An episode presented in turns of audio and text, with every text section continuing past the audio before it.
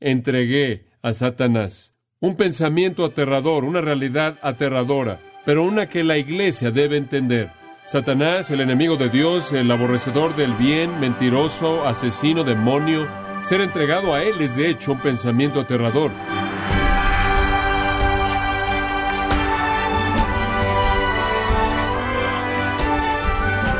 Queremos darle la bienvenida este su programa, gracias a vosotros, con el pastor John MacArthur. Imagine, estimado oyente, que es hora de pelear y usted está en medio de la batalla. Está armado, en una posición fuerte, y tiene un grupo de soldados bien preparados, motivados, en quienes se puede confiar. ¿Qué sucede si uno de esos soldados no fuera lo que parecía ser? ¿Qué pasaría si usted literalmente tuviera al enemigo en su equipo y usted piensa que pelea por usted, pero realmente estaba oponiéndose al esfuerzo que usted estaba haciendo? Bueno, yo lo invito a que nos acompañe cuando el pastor John MacArthur continúa con la serie Entregado a Satanás, en gracia a vosotros. Ahora mencioné la última vez cuando estudiamos esto que para ser entregado a Satanás debemos suponer que previo a eso uno no estaba de manera completa bajo su control. Ser entregado a Satanás entonces es tomar a ese creyente o ese incrédulo, quien está en la familia de los redimidos, por lo menos externamente, y sacarlos para que queden expuestos a la furia plena del mundo de Satanás. Algunas veces el Señor entrega a un verdadero creyente a Satanás por una razón positiva que está ligada a su propia soberanía. Y vimos eso en una ilustración en la vida de Job. Pero hoy quiero hablar de otro aspecto de esto. Ser entregado a Satanás no por una razón positiva, sino por una negativa, porque este es el punto en 1 Timoteo capítulo 1.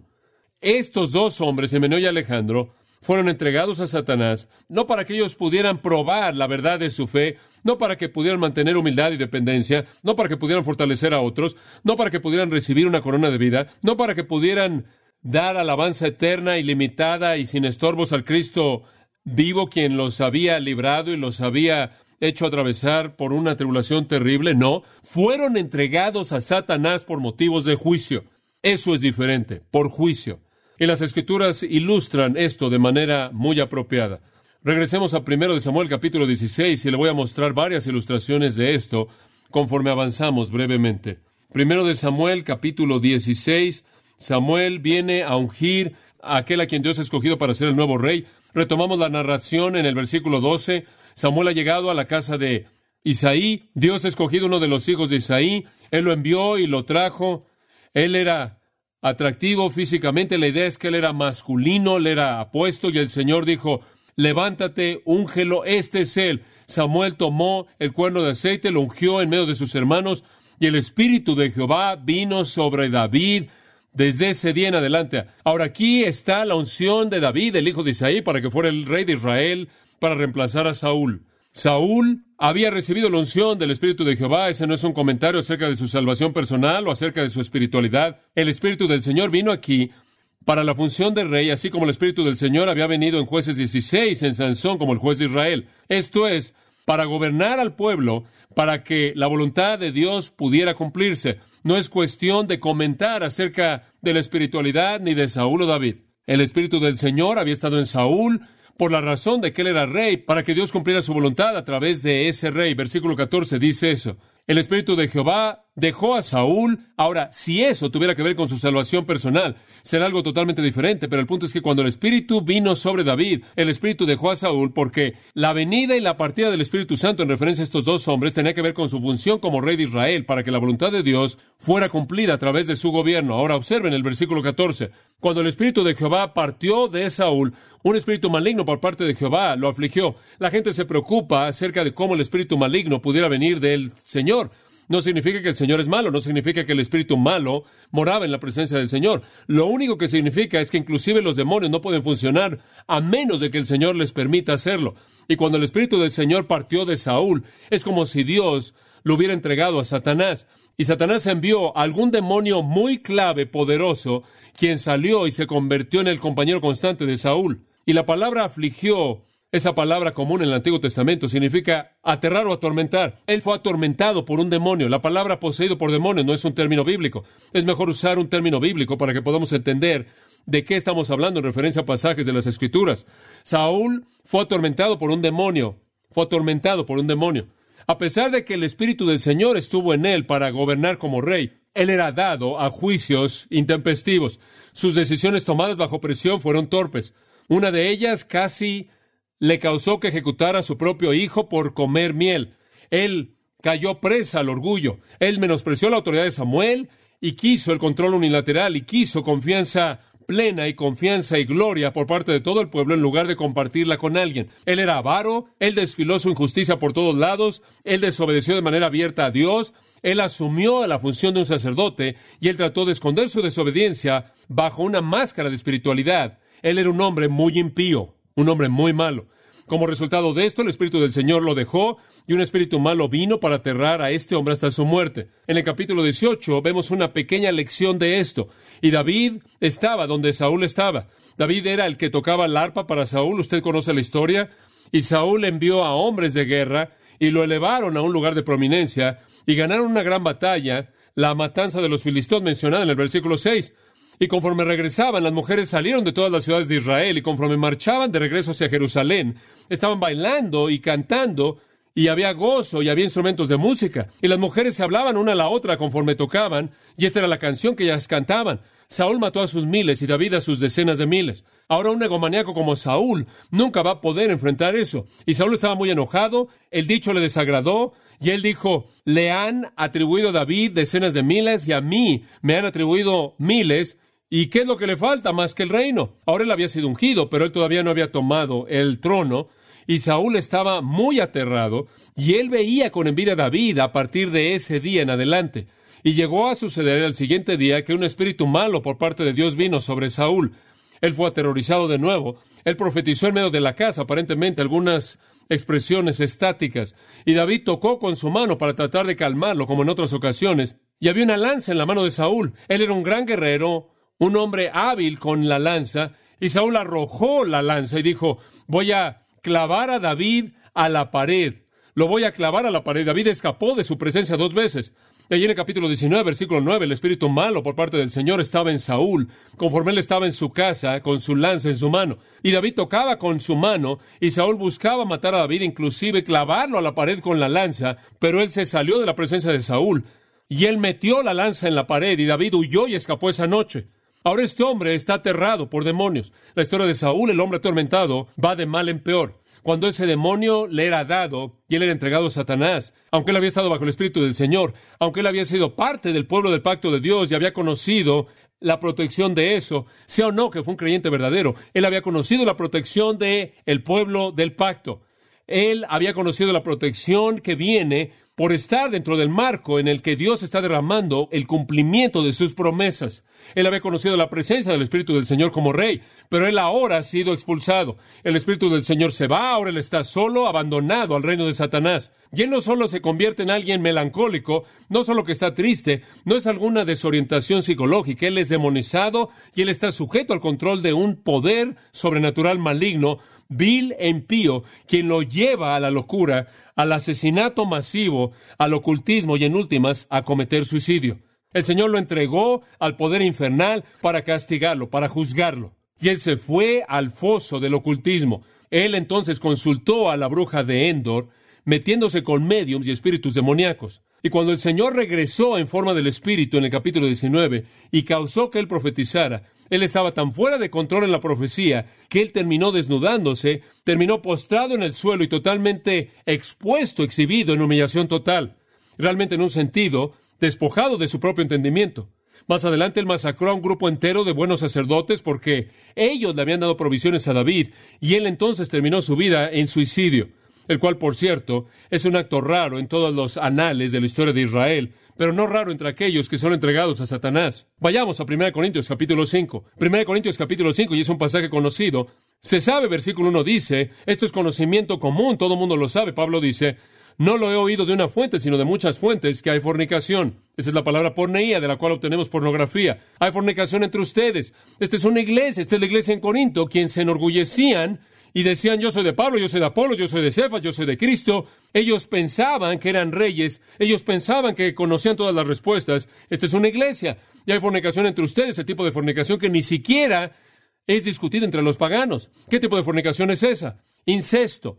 Uno tenía a la esposa de su padre. Ahora hay un par de cosas que necesitas saber acerca de esto.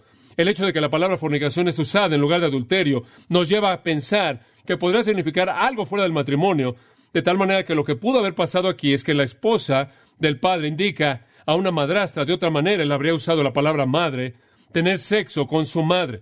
Pero la esposa del padre lo coloca probablemente en la categoría de una madrastra. Y la palabra fornicación lo puede sacar del matrimonio. Entonces lo que pudo haber sucedido es que un hijo comienza una relación sexual con su madrastra, termina en divorcio, y la relación continúa como fornicación afuera del matrimonio después del divorcio.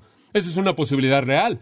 Bien pudo haber sido que la mujer ni siquiera estaba en la iglesia, pero en lugar de que la iglesia hubiera hecho algo acerca de esta relación incestuosa, que quizás había causado un divorcio y pudo haberse llevado a cabo con una mujer no regenerada, todas estas cosas, en lugar de que ellos hicieran algo acerca de esto, versículo 2 dice, se jactan de esto, están envanecidos y ni siquiera están tristes por esto. Deberían haber sacado al que ha hecho esto de entre ustedes, deberían haberlo excomunicado.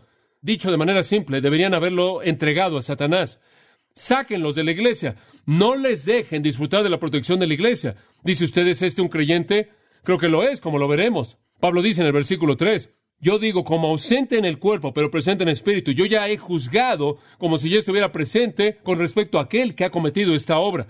No estoy ahí, pero sé lo que debe ser hecho. No estoy ahí, pero sé exactamente cómo esta persona debe ser tratada he emitido mi juicio en el nombre del Señor Jesucristo, cuando ustedes estén congregados y mi espíritu con el poder del Señor Jesucristo, entregar a ese a Satanás. ¿Qué quiere decir ahí? Sáquenlo. Este es el único otro lugar en el que los términos de 1 Timoteo 1.20 son usados. Entréguenlo a Satanás, lo cual significa sáquenlo de la iglesia. No le permitan disfrutar de la protección de la iglesia. En las palabras de Mateo 18, has atravesado por el proceso disciplinario de ir a él, dos o tres han ido con él, la iglesia ha ido a él, ahora trátenlo como un pagano y como un publicano, como alguien de afuera, sáquenlo. La instrucción que también viene a la mente es 2 Tesalonicenses 3:6. Aléjense de todo hermano que anda de manera desordenada. Versículo 14. Si no obedecen la palabra de esta epístola, señalen a ese hombre y no se asocien con él, sáquenlo, entréguenlo a Satanás. Eso es la disciplina de la iglesia cuando llega a su límite. Y después en los versículos 9 y 10 él dice, les estoy diciendo que no se asocien con esas personas, con fornicadores, con avaros, con extorsionadores, con idólatras. Y no estoy hablando de los mundanos, estoy hablando de los que son llamados hermanos, que son fornicadores y avaros e idólatras, y borrachos y extorsionadores, ni siquiera coman con ellos. Al final del versículo 13, saquen entre ustedes a ese impío, entréguenlo a Satanás. Ahora de regreso al versículo 5. Cuando los entregan a Satanás es para la destrucción de la carne. ¿Entendieron eso? Es para la destrucción de la carne. ¿Qué significa eso? O puede significar muchas cosas. Ataque al corazón, cáncer. He visto eso. Enfermedad venérea, sida. Podrá significar adulterio en un matrimonio. Podrá significar la destrucción de una casa. Podrá significar la enfermedad de un miembro de familia. Escuche, ¿cómo fue para Job ser entregado a Satanás? Todas esas cosas. Podrá significar la pérdida de un trabajo, la pérdida de tu carrera. Cuando eres entregado a Satanás, no hay manera de proyectar lo que podría pasar pero creo que pasamos por alto la realidad que eso pasa muchas veces más de lo que estamos dispuestos a admitirlo. Y podríamos atribuir las enfermedades y desastres a muchas otras cosas cuando pertenecen a esta categoría aquí, la destrucción de la carne. Observe que la destrucción es limitada. Fue limitada en Job y fue limitada en Pablo y fue limitada en Pedro y es limitada aquí. Satanás puede destruir su carne, pero su espíritu será salvo en el día del Señor Jesús. Esta es la razón por la que yo creo que usted tiene aquí un cristiano y también la referencia a un hermano en el versículo 11. Usted no puede destruir un alma que pertenece a Dios, pero puede con toda seguridad devastar su mundo físico, su vida física. Puede pasar. Usted no debe querer ser entregado a Satanás como disciplina. Quiero mostrarle otro pasaje que habla de esto. Apocalipsis capítulo 2. Esta es una iglesia. Esta es una iglesia, la iglesia en la ciudad de Teatira, en Asia Menor.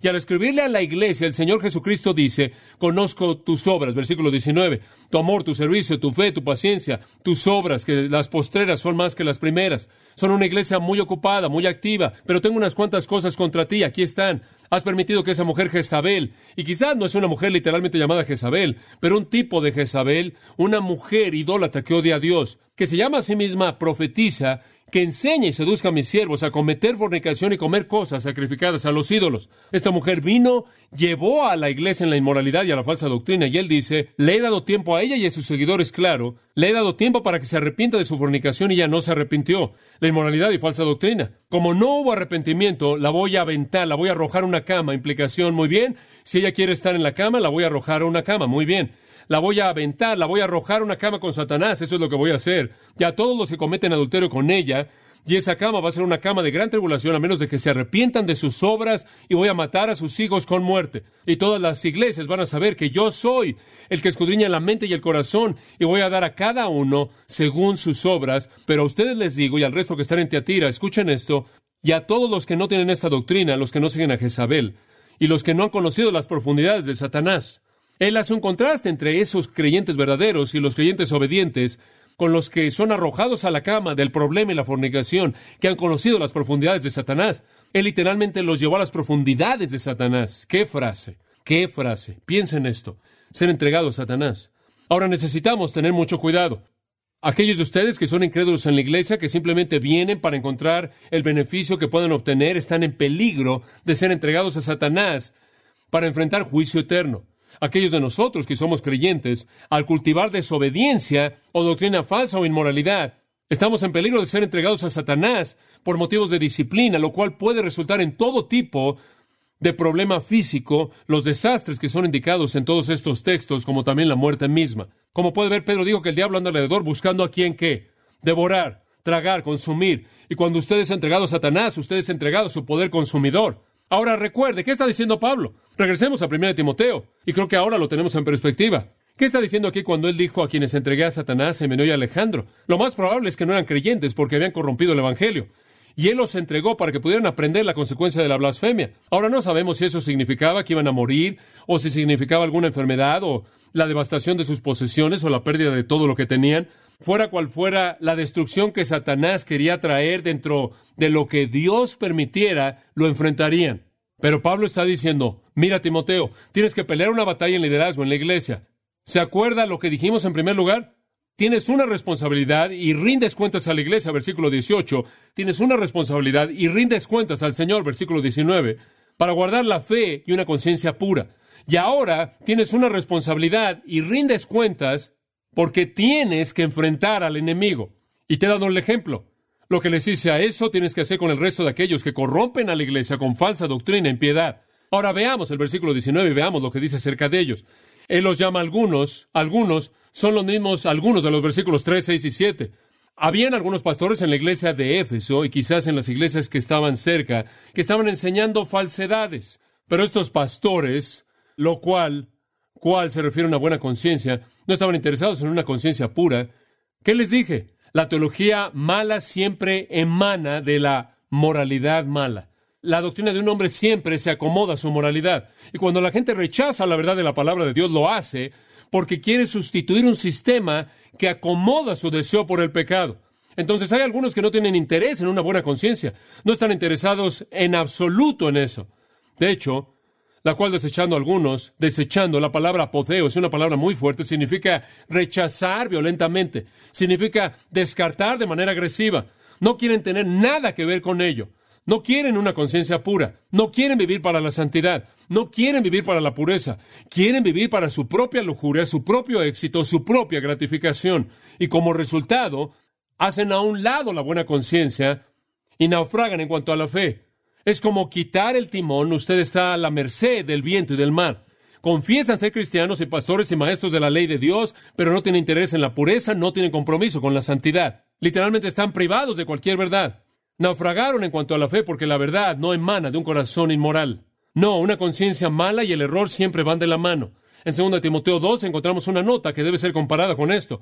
Dice su palabra, este tipo de personas carcomerá como gangrena. Mata de los cuales son Himeneo, aquí es mencionado de nuevo, y esta vez, y en esta ocasión otra persona, Fileto, quien con respecto a la verdad han errado, han errado. Y después en el versículo 19 dice que todo aquel que invoque el nombre de Cristo se aparte de la iniquidad. Entonces vemos al error y la iniquidad de nuevo. Estos hombres han errado, no erres tú, apártate de la iniquidad, el cimiento del cual el error viene, la tierra de la cual crece el error es la tierra de la impiedad. Entonces estos hombres no estaban interesados en una buena conciencia, estaban interesados en la maldad, y entonces quitaron el timón, el cual es la conciencia y da guía, y estaban a la merced del viento y el mar, y ellos naufragaron en cuanto a la fe. Y los nombra para todo el tiempo. Y Meneo, quien también es mencionado, como leí en 2 Timoteo 2.17, no sabemos nada acerca de él. Él simplemente es mencionado dos veces. El otro es Alejandro. Hay un Alejandro mencionado en 2 Timoteo 4, 14 y 15. Hay un Alejandro mencionado en Hechos 19, 33 y 34. No hay razón para creer que son el mismo, porque el nombre era tan común como el nombre de Juan es en la actualidad. Un nombre muy, muy común. Lo que tenemos aquí entonces son dos pastores, dos egoístas, que creen que son muy buenos en sí mismos, que querían ser maestros de la ley prominentes, pero no conocían nada de lo que estaban hablando, sustituían mitos y genealogías y fábulas y razón humana por la revelación de Dios y vivían vidas horrendas, impías. Y Pablo dice, lo saqué. Y ese es el patrón, Timoteo. Si vas a ser un buen soldado en la buena batalla, entiende cuál es tu obligación para con la iglesia, entiende cuál es tu obligación para con el Señor y entiende cuál es tu obligación de enfrentar al enemigo. Ahora, cuando él dice a quienes entregué a Satanás, él quiere decir, lo saqué de la iglesia, lo saqué. Saqué a esas personas que están pecando de la protección y aislamiento y refugio del pueblo de Dios. Los saqué y los coloqué en el dominio del diablo lejos de las influencias de todo lo que es bueno y piadoso. ¿Por qué? Para que aprendan a que no puedes blasfemar y salirte con la tuya. Y la palabra aprendan, paideuo, es entrenar mediante el castigo. Entrenar mediante el castigo. Es una palabra muy significativa. Es usada en Lucas 23, versículos 16 y 22, es traducida disciplinar. Y habla de los azotes que le fueron dados a Cristo. Es entrenar o castigar a alguien con golpes físicos o de aflicción.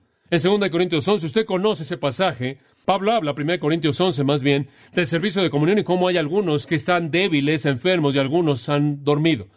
Y él dice que cuando somos juzgados, cuando el Señor quita nuestra vida, cuando Él permite que el diablo nos mate o nos produzca una enfermedad, somos disciplinados por el Señor. Es esa misma palabra. Somos entrenados mediante el sufrimiento, así como usted tiene que entrenar a un hijo con dolor físico. Y eso es lo que le va a pasar a estas personas. La palabra es usada de manera repetida en el Nuevo Testamento para hablar de entrenamiento mediante castigo, entrenamiento mediante sufrimiento. Es usada en 2 Corintios 6, 9 y dice, como disciplinados, como azotados, pero no matados. En otras palabras, somos golpeados por todos lados físicamente, aunque quedamos cortos de la muerte, de nuevo indicando su uso de esa manera. En Hebreos 12 es usado en los versículos 6, 7 y 10. Cuando el Señor disciplina, Él disciplina mediante el castigo, el sufrimiento. Ahora, el punto es este. Usted no puede ver esta palabra para que aprendan, sin entender que conlleva la idea de un castigo físico. No sé qué enfermedad tenían, no sé qué desastre vino a su vida, no sé si significó su muerte, pero fueron entregados a Satanás para ser castigados como una lección de que usted no puede blasfemar, una lección para ellos y una lección al resto del mundo Blasfemar significa calumniar a Dios, ridiculizar a Dios. Blasfemar el nombre digno por medio del cual sois llamados. Santiago 2.7 dice, en los postreros días, 2 Timoteo 3.2 dice, habrán blasfemos, pero los blasfemos, aquellos que ridiculizan a Dios, que calumnian a Dios, están en un peligro grave. Ahora dice usted, ¿qué quieres decir con eso? Cualquier cosa que usted hace que desobedece a Dios es blasfemia. Cualquier cosa que usted dice que habla mal en contra de Dios es blasfemia. Y cualquier blasfemia necesita disciplina. Y usted o yo, cualquier persona que hace algo en contra de la voluntad y el propósito de Dios, quien actúa de una manera impía, que calumnia la persona de Dios, calumnia la naturaleza de Dios, la persona de Dios, o que niega o desobedece la palabra de Dios, es un blasfemo a un grado u otro y por lo tanto es susceptible a ser instruido mediante un castigo físico, las lecciones que sean necesarias para llamarnos a alejarnos de eso. Entonces hay aquellos que por el diseño soberano de Dios son entregados a Satanás. Y Dios tiene un propósito positivo en mente. Hay aquellos quienes bajo la soberanía de Dios y por la dirección de la iglesia son entregados a Satanás y Dios tiene algo negativo en mente. El aplicar castigo severo para efectos del juicio final, definitivo eterno, o para efectos de castigo temporal en cualquiera de los dos casos para que puedan aprender la consecuencia de la blasfemia. Y la blasfemia, lo vuelvo a decir, es cualquier desobediencia o cualquier calumnia o rechazo de la persona y voluntad de Dios. Hay varias cosas entonces que debemos recordar, conforme resumimos esto. Ser entregado a Satanás puede ser por causa de Dios, como Job, por causa de Dios, para que Dios enseñe algo. Puede ser para mi beneficio, como Pablo, para que pueda mantener humildad y dependencia. Puede ser para el beneficio de otros, como Pedro, para que pueda instruir a otros. Puede ser por el deseo de Dios de recompensar y dar una corona de vida. Puede ser para producir gran alabanza y ahí se acaba todo. Pero por otro lado, puede ser por causa de disciplina, como en el caso de un hermano incestuoso en Corinto o Ananías y Zafira. Puede ser para ser disciplinado hasta la muerte, como en el caso de la iglesia en Teatira, cometer fornicación y escuchar a falsa doctrina. También puede ser por causa del juicio final, como en el caso de Saúl o Judas o Emeneo y Alejandro. Ahora, ¿cuál es el remedio? ¿Cómo evita usted la parte de disciplina y la parte del juicio? Al recibir la verdad y la santidad de Dios en Cristo. Y ese realmente es el mensaje. Todo esto fue para llevar a esto. Puede ser que Dios quiere entregarme a Satanás, puede ser para sus propios propósitos, quiere que yo sufra alguna herida por parte de Satanás a un grado u otro, a un nivel u otro en mi vida. Mi única oración es que sea para su gloria y mi bien y el fortalecimiento y extensión de su reino, no para castigo ni para disciplina, y que si es necesario que yo tenga que sufrir en manos de algún mensajero de Satanás como Pedro, ser entregado por un corto periodo de tiempo, solo puedo orar porque a partir de ahí Dios pueda recibir una mayor gloria y que yo sea un siervo más fiel. Y eso me hace darle la bienvenida el ser entregado. Si ese es el diseño de Dios, en contraste a ser entregado por ser castigado físicamente por la blasfemia. Entonces, como creyentes, buscamos evitar eso mediante la búsqueda de una vida santa.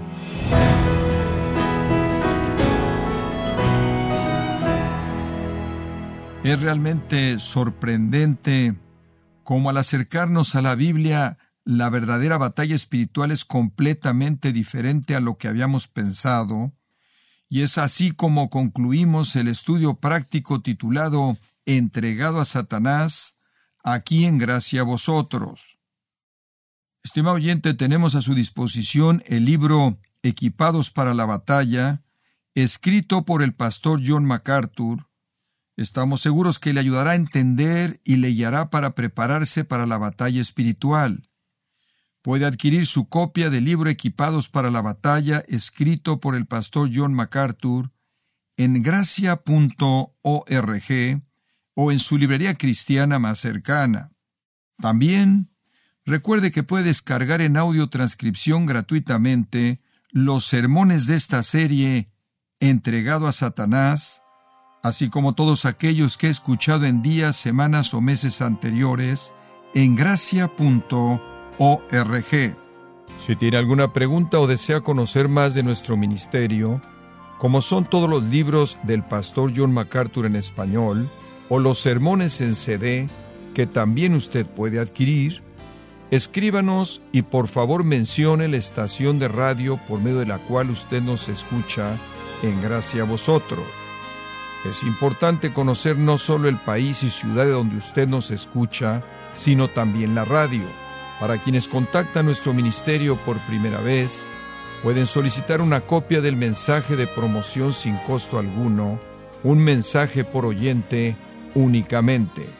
Si usted vive en los Estados Unidos o Puerto Rico, escríbanos a Gracia Vosotros, P.O. Box 4000 Panorama City, California 91412 o puede escribirnos a través del siguiente correo electrónico radio arroba